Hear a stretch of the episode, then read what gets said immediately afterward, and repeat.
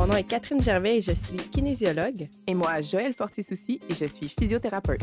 On anime Ton Périnée en santé, un podcast pour les mamans de tous âges et les futures mamans. On démystifie tout ce qui touche à la santé abdominopelvienne de la femme. Ici, pas de tabou, on veut informer et enseigner. So let's go! Bonjour à toutes et on s'excuse d'avance pour la qualité sonore de cet épisode parce que là, on enregistre avec Zoom.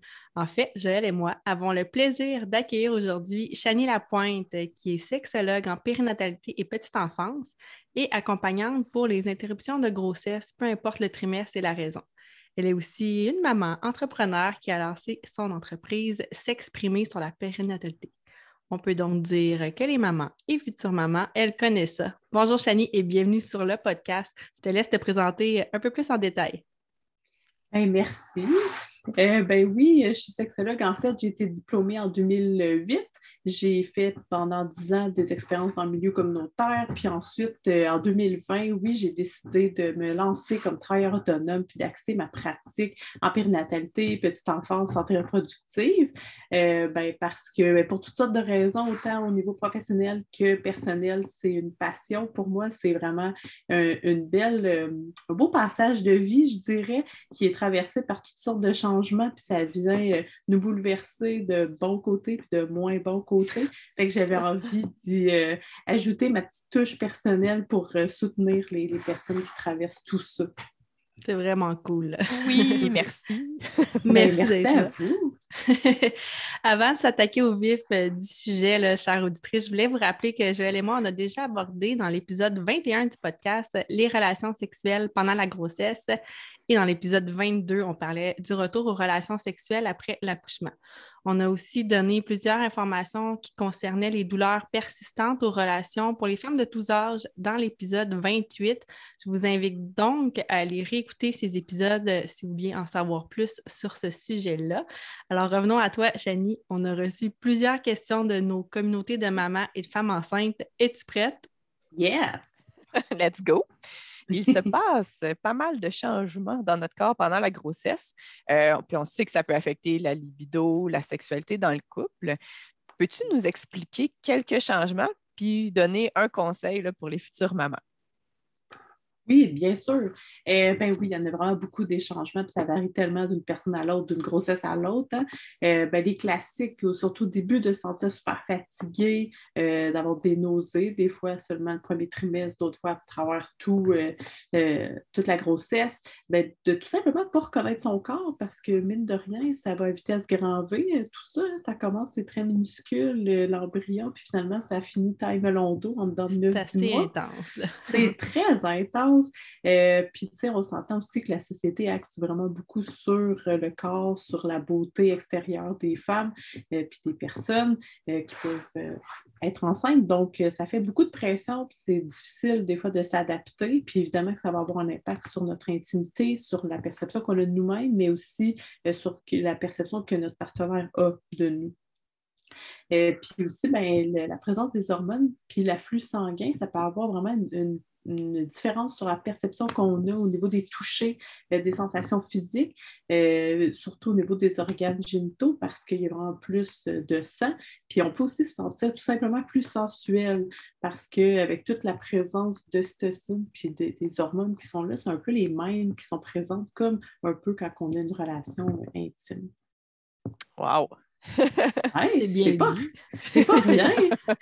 fait que, ben, c'est sûr qu'après, euh, mon conseil, là, il n'est pas super, euh, comment je peux dire, c'est pas très euh, innovateur. On entend ça souvent, mais qu'est-ce que tu veux? C'est là pareil. La communication, c'est un, un, must parce que justement, tous ces changements-là, quand on n'en parle pas avec notre partenaire, ben, l'autre ne peut pas deviner qu'est-ce qu'on vit, comment on se sent, qu'est-ce qu'on a envie.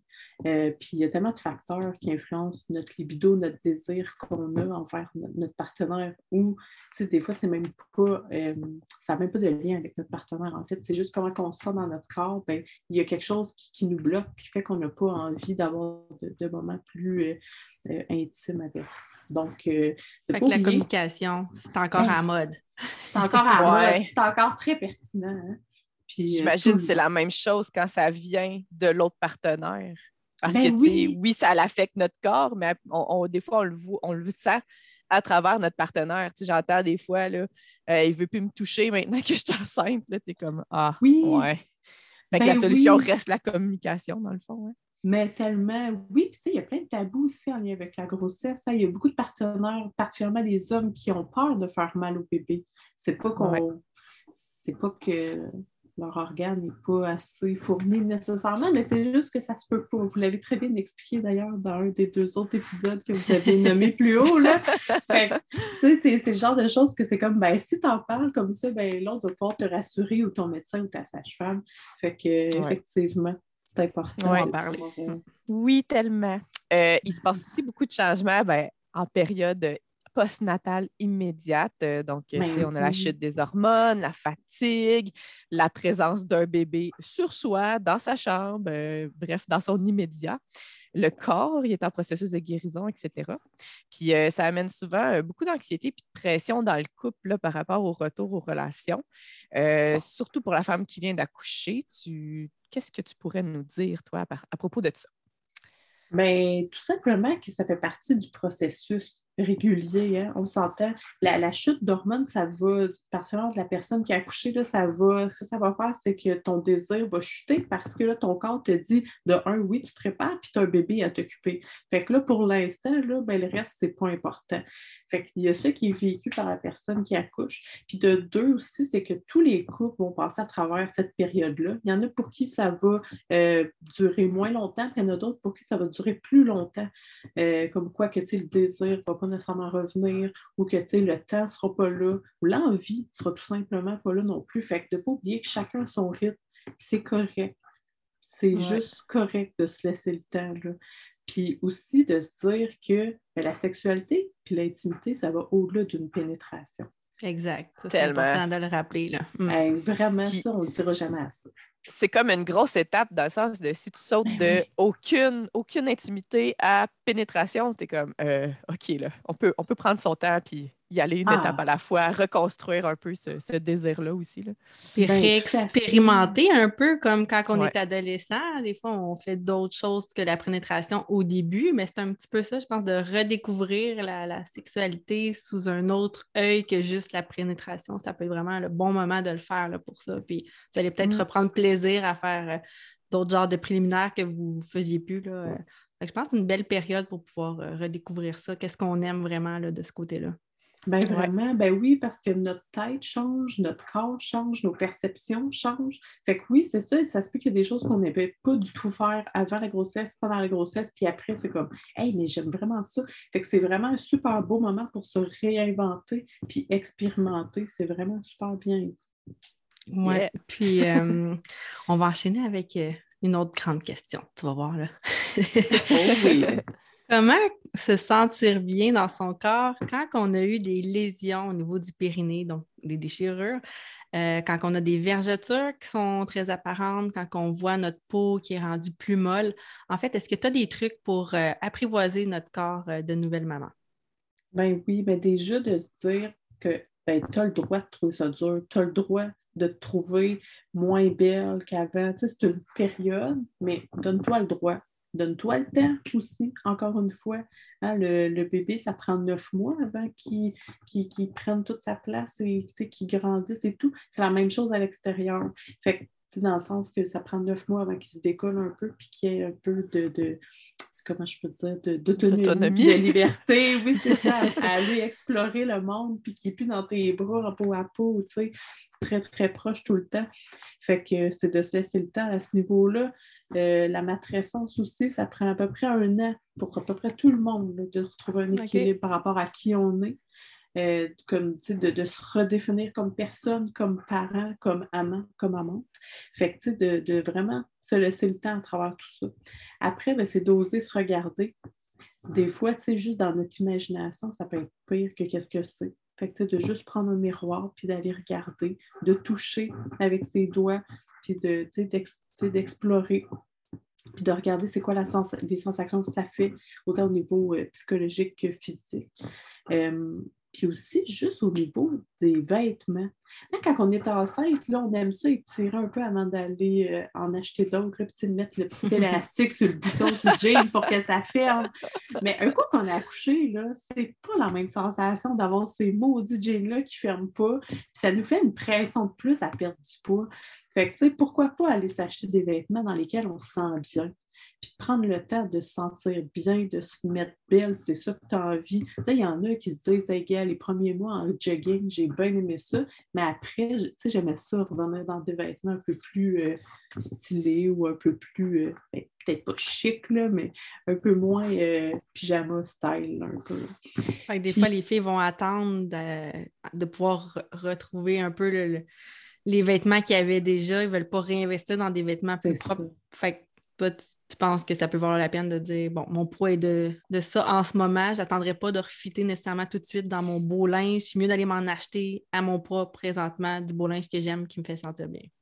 Ben oui, ben définitivement, c'est ça, ça te fait vraiment une pression de moins. on dirait, tu sais, comme quand tu es dans des vêtements trop serrés, de un, tu n'es pas confortable, tu penses à ça tout le temps, puis ça te rappelle tout le temps que tu as du poids que tu aimerais perdre, tu sais. C'est hmm. comme une pression qui n'est peut-être pas nécessaire ce que j'aime dire, c'est que c'est jamais, euh, c'est jamais ton corps le problème, c'est ton linge. C'est le linge. mais c'est vrai, mais c'est vrai. Puis tu sais, comme tu le dis, euh, ça se peut que ça soit temporaire, mais ça se peut que ça reste comme ça. Puis l'affaire, c'est qu'on ne sait pas. Avant de commencer une grossesse, on ne sait pas qu'est-ce qui va arriver après. Puis c'est de changer aussi sa perception. Parce que oui, ton corps change, mais ta vie a changé. Tout, tout change. Puis ton, ton bébé, puis souvent ton partenaire, ta partenaire vont aimer ton corps. C'est comme nous, c'est notre perception, cette attente-là. Est-ce qu'elle est réaliste de se dire, mais je vais revenir à mon poids, je vais revenir à mon image d'avant grossesse? on ben, est très critique, je pense, là, envers ah, nous-mêmes. Hmm. Mais on base beaucoup de valeurs, probablement euh, trop, en fait, sur le corps, Puis, euh, j'ai euh, justement une chose qui m'a le plus aidé, ça a été de me fier à ce que mon corps pouvait faire et non ce qui avait de l'air. Bien, vraiment. Après un accouchement, c'est rassurant. Il a, comme, il a mis au monde euh, deux beaux enfants. C'est gros.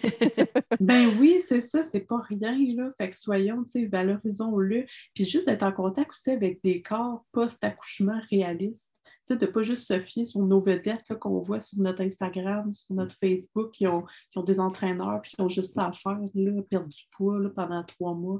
les autres, ce c'est pas ça notre réalité.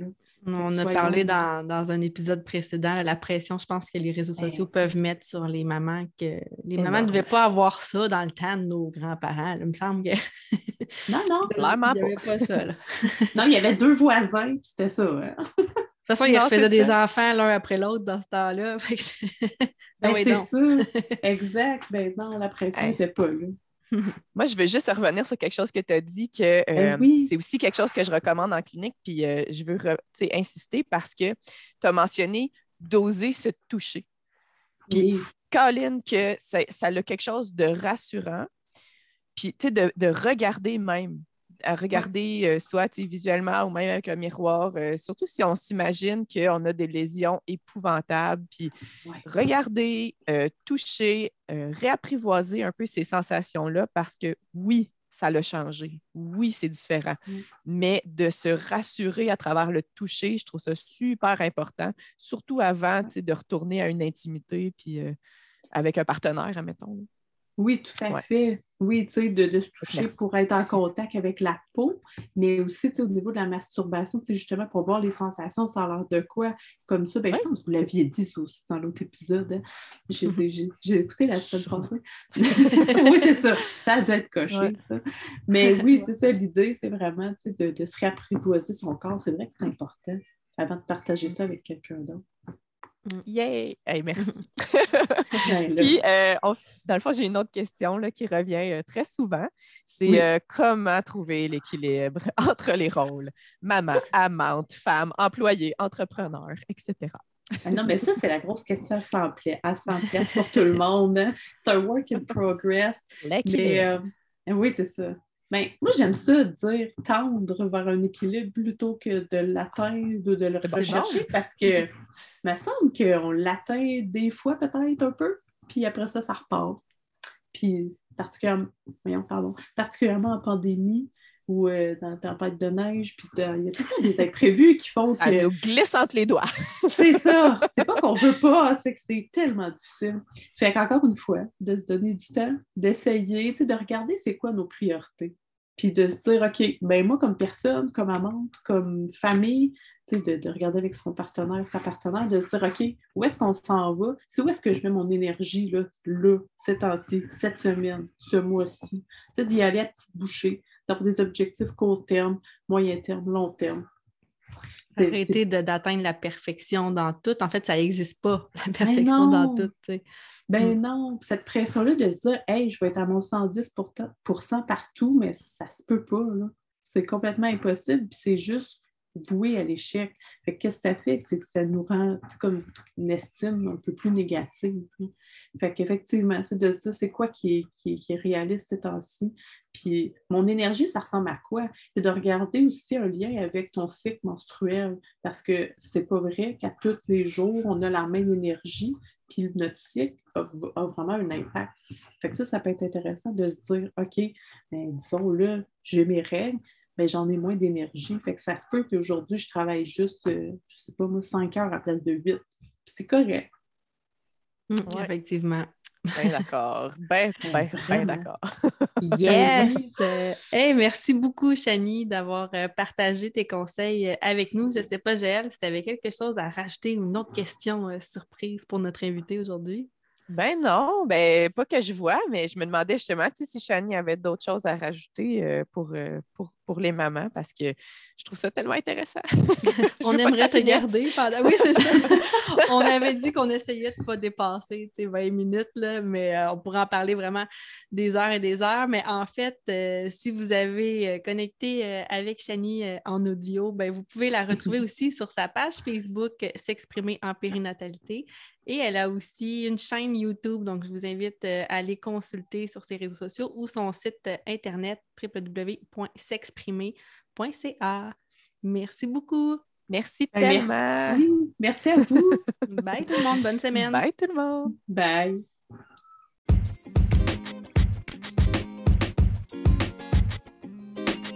Merci d'avoir écouté l'épisode jusqu'ici. Si tu as apprécié, n'hésite pas à partager à toutes les femmes de ta communauté qui pourraient être intéressées par le sujet de cet épisode. On te remercie beaucoup. Bye!